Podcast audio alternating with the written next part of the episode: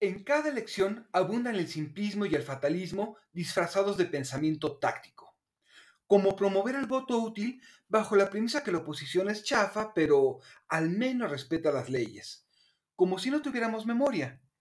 Hay una variante cursi. Son corruptos, pero nos dieron instituciones democráticas. Esa creencia desempodera a la ciudadanía que presionó por las reformas. Cambiemos las narrativas y pongamos otra vez a nuestros políticos en su lugar.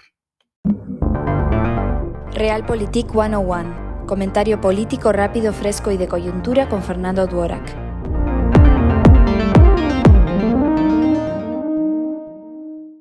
Desde siempre, el trabajo de los políticos es engañarnos y el nuestro es no dejarnos. El mejor servicio que podríamos darles es comprar sus consignas. ¿Se puede pensar diferente? Van algunos elementos. La verdadera batalla es por los estados, no por la Cámara de Diputados. Las maquinarias políticas locales están sacando la casta, mientras los partidos nacionales todavía no saben qué les pasó encima en 2018. En este nivel iniciará el proceso de reconfiguración de los partidos. Lo único importante para la Cámara de Diputados es quitar a Morena y aliados la mayoría calificada. Más allá de eso es irrelevante el voto de Va por México llevará a tres grupos parlamentarios con tres agendas diferenciadas y nada nos garantiza que actuarán cohesivamente.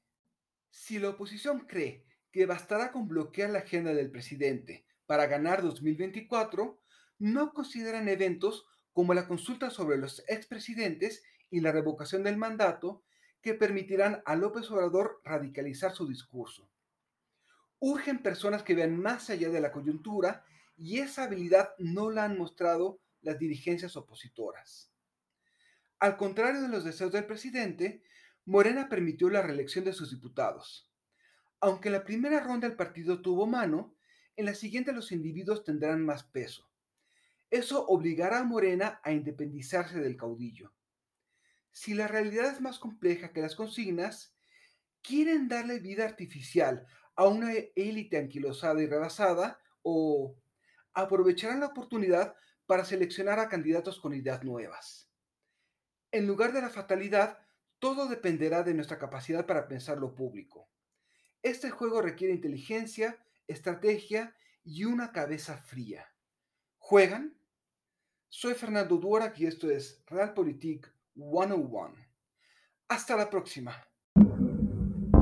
Sigue a Fernando Duorak en Twitter y en Facebook. Visita fernandoduerac.com para más información y análisis político.